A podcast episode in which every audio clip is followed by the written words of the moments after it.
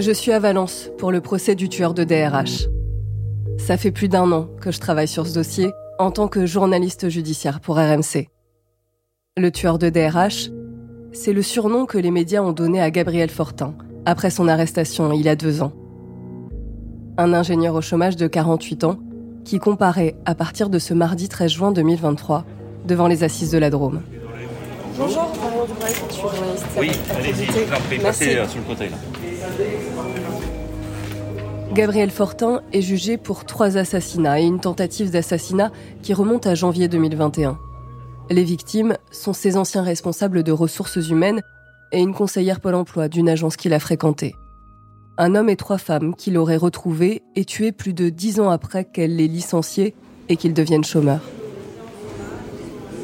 Bon, ben, j'arrive euh, à peine euh, au palais de justice de Valence qu'une consoeur euh, me dit Marion, est-ce que tu sais que le verdict pourrait être avancé à mercredi soir? Il était prévu vendredi, c'est-à-dire deux jours d'avance. Il faut dire qu'on commençait cette dernière semaine d'audience avec une interrogation, c'est deux jours d'audience prévue pour euh, l'interrogatoire euh, de Gabriel Fortin sur le fond. Vu euh, sa prise de parole depuis le début du procès, il semblait un peu présomptueux, ambitieux de se dire qu'il allait accepter de répondre à des questions pendant deux jours alors qu'il n'a cessé de dire rien à dire, rien à déclarer dès que la Cour abordait les faits depuis le début du procès. À la reprise de cette dernière semaine d'audience, je perçois immédiatement une lassitude dans la cour d'assises.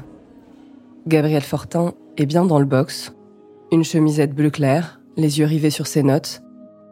Comme chaque matin depuis trois semaines, il demande des feuilles blanches et un stylo à ses avocats. Ce lundi pourtant, quelque chose a changé. Les regards ne sont plus tournés vers lui. Il est encore plus absent, presque inaccessible. Avant même de rouvrir les débats, ce lundi 26 juin 2023, le président envisage déjà d'accélérer son calendrier d'audience, écourter l'interrogatoire de l'accusé que l'on a si peu entendu. La Cour n'attend plus rien de Gabriel Fortin. La juge d'instruction qui a mené les investigations est appelée comme témoin. Elle aussi s'est heurtée au silence de l'accusé. Cinq interrogatoires en un an et demi, 369 questions et le mutisme total de Fortin. La magistrate n'a renoncé à aucune de ces questions. Elle explique qu'elle pensait déjà à son procès. Elle estimait que l'opposition ferme et réitérée de Gabriel Fortin serait éclairante pour la Cour. Le président lui demande s'il lui a adressé des courriers. Lui qui note tout. Les experts informatiques ont retrouvé 8 millions de fichiers dans son ordinateur. Du jamais vu. Et pourtant, la magistrate n'a reçu aucune lettre de l'accusé. Elle ajoute Gabriel Fortin n'écrit que pour lui-même.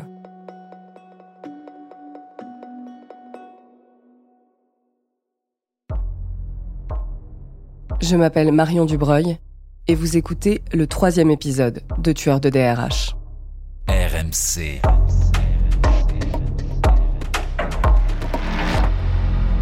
Tueur de DRH.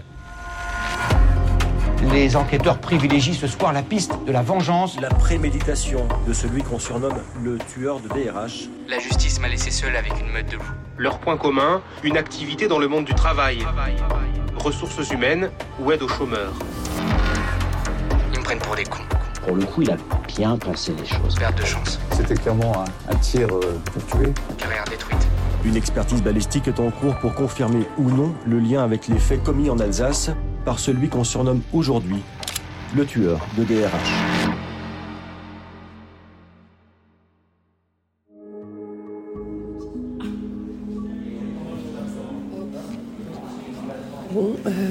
Je sors euh, de la salle, nouvelle suspension. Euh, c'est terminé, c'était le dernier interrogatoire de Gabriel Fortin qui n'a rien voulu dire face aux questions de la Cour, euh, donc du président, ensuite euh, des parties civiles et notamment euh, de l'avocate de la famille d'Estellus qui lui a demandé directement s'il avait assassiné Estellus. Rien à dire. Nouvelle tentative de l'avocat général qui lui a demandé ce qu'il faisait quand il a été, été arrêté euh, sur le pont Mistral le 28 janvier 2021, rien à dire. Et puis même euh, par rapport aux questions de son propre avocat, euh, maître Romaric Château, rien à dire. le contact semble complètement rompu avec Gabriel Fortin dans le box.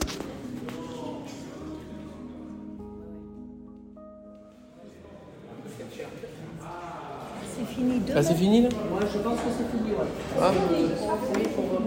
Même avec vous, euh, à la fin, il n'a pas répondu euh, aux questions. Vous aviez réussi à établir un, contact, un lien avec, euh, avec votre client derrière dans le box. Et, là, ce lien est rompu.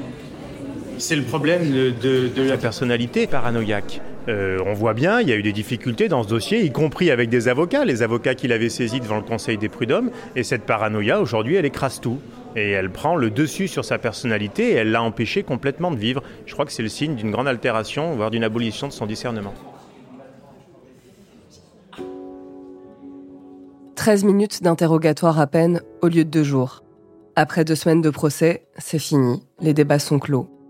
Les parties civiles quitteront les assises avec leurs questions.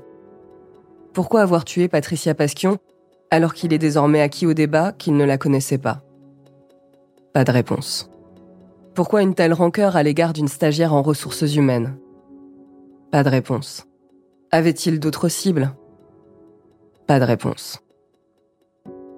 Cette absence de réponse ravive le syndrome du survivant du seul rescapé.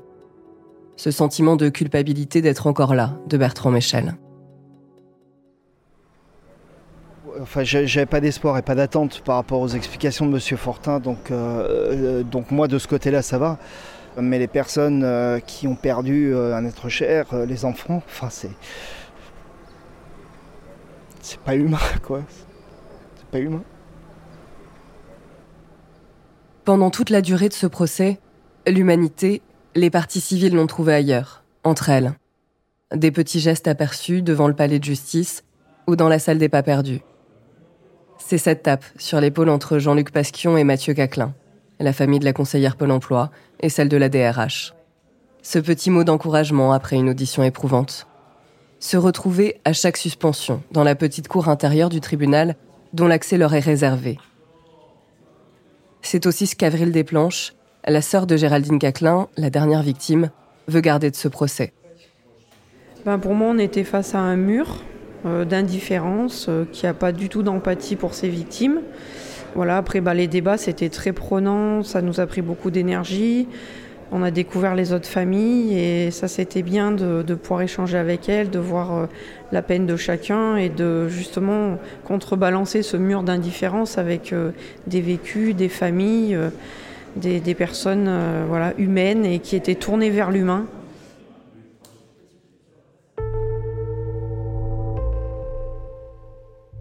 Les avocats des parties civiles défilent à la barre. 17 plaidoiries qui débutent lundi soir et se terminent mardi après-midi. Tous accablent Gabriel Fortin. Médiocre, inhumain, froid. La liste est longue, narcissique, manipulateur, lâche, le néant, une terre noire calcinée.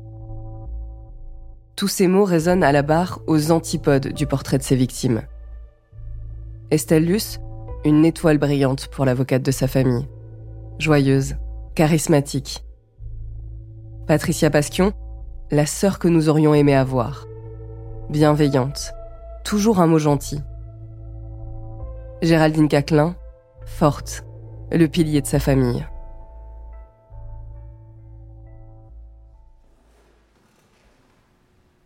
Sans surprise, à la reprise de l'audience ce mercredi matin, les avocats généraux requièrent la peine maximale, la prison à perpétuité.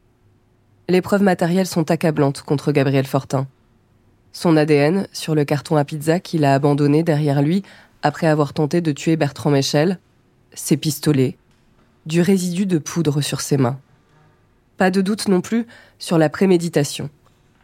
Cette circonstance aggravante qui lui vaut d'être jugé pour assassinat et non pour meurtre car l'ingénieur qui a ruminé sa vengeance pendant 15 ans avait un plan, comme le prouvent ses repérages, minutieusement retranscrits dans les millions de fichiers de son ordinateur, ses opérations de surveillance. Gabriel Fortin s'est inscrit à un club de tir. Il a acheté deux armes à feu, des milliers de munitions, Il a transmis ses relevés de banque à son frère et sa mère. Il leur a adressé deux courriers d'adieu. Le procureur de la République de Valence tente de déminer la défense. Non, Gabriel Fortin n'est pas fou. Il est dans le réel. Il a une haute estime de lui. Son jugement est faussé, mais il ne délire pas. Lorsque le deuxième avocat de Gabriel Fortin prend la parole après la pause déjeuner, c'est le premier à ne pas se déplacer à la barre. Il reste à sa place, devant le box des accusés. Il commence à plaider comme s'il se confiait à la cour. Je n'ai pas l'intention de vous faire apprécier Gabriel Fortin. Je suis pas sûr de l'apprécier moi-même. Il plaide la folie. Mais attention, pas la folie qui fait voir un éléphant rose ou entendre des voix. Il plaide le délire paranoïaque. Quand le méfiant, le suspicieux, celui qui se croit suivi, sur écoute, sort du réel. Quand on ne peut plus le faire douter. Pour Romaric Château, Gabriel Fortin a décompensé après ces deux procédures de licenciement brutales, humiliantes. Le travail a rappelé sa première avocate Laetitia Galland. C'est la valeur cardinale de Fortin, la seule valeur familiale. Maître Château explique que la préparation n'exclut pas le délire. On peut être fou et organisé. Enfin, les paranoïaques n'ont pas de remords, pas d'empathie, pas de regret. Comme Gabriel Fortin en 13 jours d'audience. Pour lui, c'est la pièce manquante du puzzle. Le fou ne peut pas apporter de réponse. L'avocat demande à la Cour et au juré de désavouer la seule expertise psychiatrique versée au dossier qui a conclu que Gabriel Fortin était responsable pénalement. On en avait parlé lors de la première semaine de procès.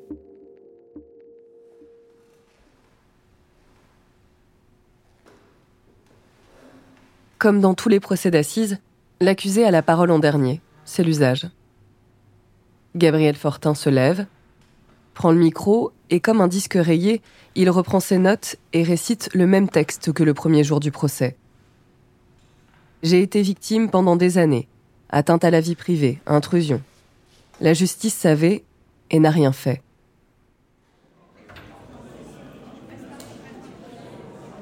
La cour se retire pour délibérer.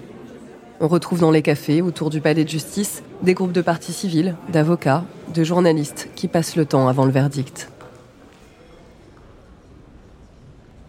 De trois heures après être parti délibéré, on reçoit euh, des messages euh, des avocats euh, partis du dossier qui nous disent que le verdict est imminent. donc je retourne au palais de justice où on peut attendre d'ici un quart d'heure, 20 minutes peut-être, d'avoir l'énoncé du verdict et la réponse notamment à cette question qu'a posée euh, l'avocat de la défense avant que la Cour ne parte délibérer.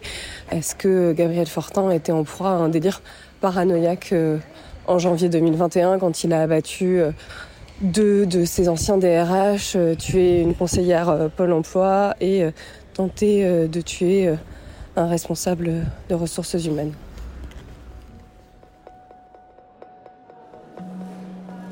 La salle est maintenant comble.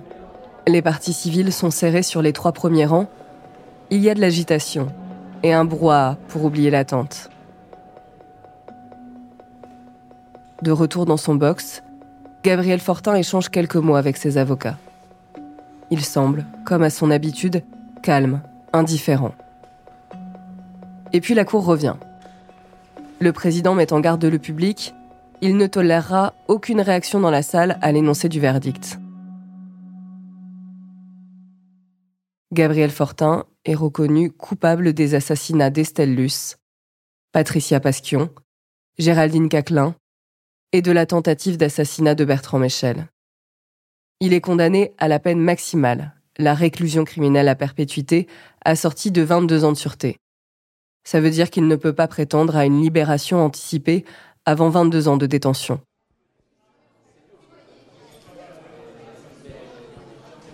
Mais parfois, même la peine maximale n'apaise pas la colère des partis civils.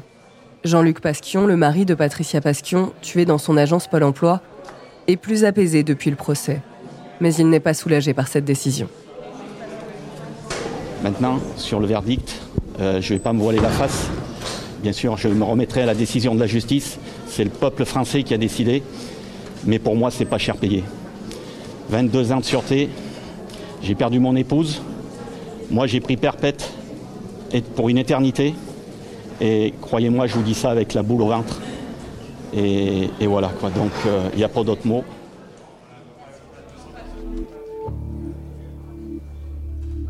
Mais la surprise de ce verdict, ce n'est pas la peine. C'est que la Cour retient l'altération du discernement de Gabriel Fortin. En même temps qu'elle le condamne à la peine maximale, la justice vient conforter la thèse de la défense, celle de l'accusé qui n'était pas en pleine possession de ses moyens au moment des faits. Et c'est assez rare, le président livre ce verdict, après 13 jours de procès, sans explication. Il pourrait le faire à ce moment-là.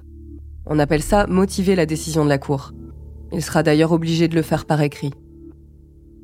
En attendant, les parties civiles restent avec leurs questions et ne savent pas vraiment pourquoi la Cour a désavoué la seule expertise psychiatrique du dossier. À la sortie, Hervé Gerby tente d'expliquer cette décision à ses clientes, les sœurs de Patricia Pasquion. Euh, c'est que la Cour a répondu à la crainte qui était montée sur le banc des parties civiles, c'est-à-dire de mettre euh, le plus longtemps possible, tel que la loi le permettait, Gabriel Fortin, la société à l'abri de Gabriel Fortin. Donc euh, le résultat de ce point de vue-là est un soulagement pour les parties civiles. Quant à la question de l'altération, ce que cela nous démontre, c'est que en réalité, nous avons affaire, ce qui est un cas relativement rare euh, d'un point de vue judiciaire, à un très grand paranoïaque tueur en série. Voilà ce que veut dire effectivement cette décision de justice. Il n'y a pas de soins possible. Seule la détention au plus long cours est aujourd'hui la seule possibilité de mettre la société à l'abri de Gabriel Fortin. Donc c'est une réponse euh, qui euh, peut être surprenante, mais en réalité, elle ne fait que dire que quelque part, son discernement a été perturbé par cette très grande paranoïa qui n'est pas curable. Moi, je voudrais savoir ce qui a emporté la conviction des juges professionnels et des jurés. Est-ce que tout s'est joué avec la plaidoirie de la défense? L'arrêt qui motive ce verdict fait 29 pages. Il n'y en a qu'une qui est consacrée à la question de l'altération du discernement. Je trouve pas davantage de réponse. La cour d'assises a estimé que l'on ne pouvait comprendre le passage à l'acte de Gabriel Fortin que dans un lent processus de décompensation sur la base d'une structuration de la personnalité sur un mode paranoïaque.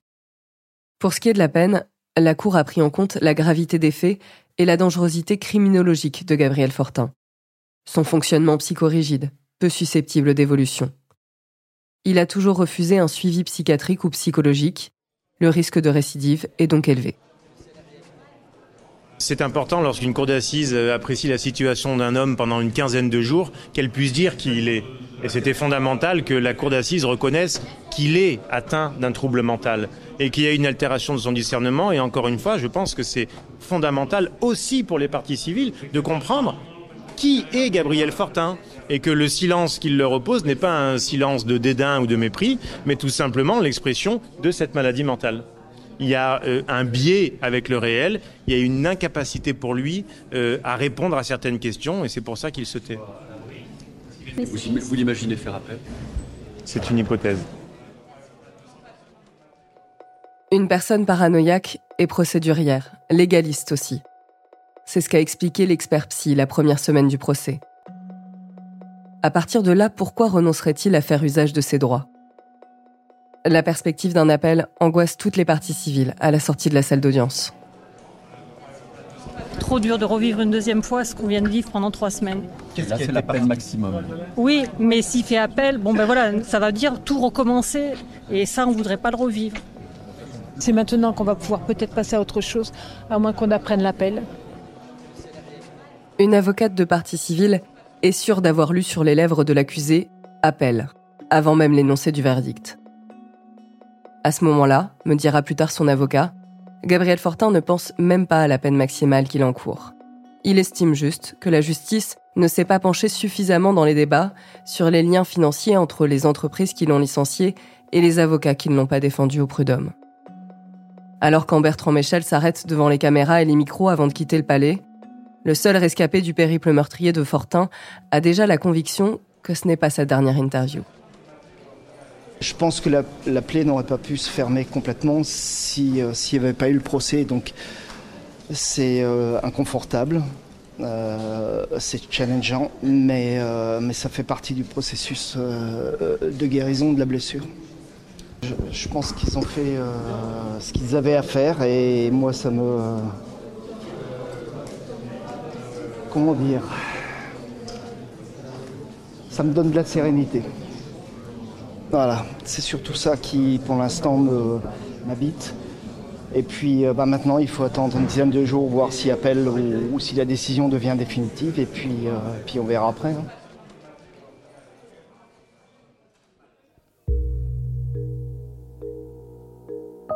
Le soir même, en rentrant à la maison d'arrêt de Valence, Gabriel Fortin a adressé une lettre manuscrite au greffe avec en tête à son nom et numéro d'écrou. Objet, procès d'assises. Appel. Monsieur, je veux faire appel de l'arrêt de la cour d'assises. Signé G. Fortin. Le formulaire officiel était signé dès le lendemain. Gabriel Fortin a encore un mois pour y renoncer. S'il maintient son appel, eh bien, il y aura un deuxième procès d'assises, à Grenoble cette fois-ci, d'ici un an. La cour d'appel convoquera peut-être d'autres témoins, ou les mêmes. La mère de Gabriel Fortin ne sera peut-être plus en état de témoigner à l'audience. Ce sera une nouvelle épreuve pour les parties civiles. D'ici là, l'accusé reste en détention, mais il est de nouveau présumé innocent. Ce qui change, c'est que désormais, l'altération du discernement fait partie du dossier. Il va y avoir une nouvelle expertise psychiatrique de Gabriel Fortin. Il l'acceptera ou non, peut-être de nouvelles conclusions. La question de son état psychique, en tout cas, sera nécessairement au cœur des débats.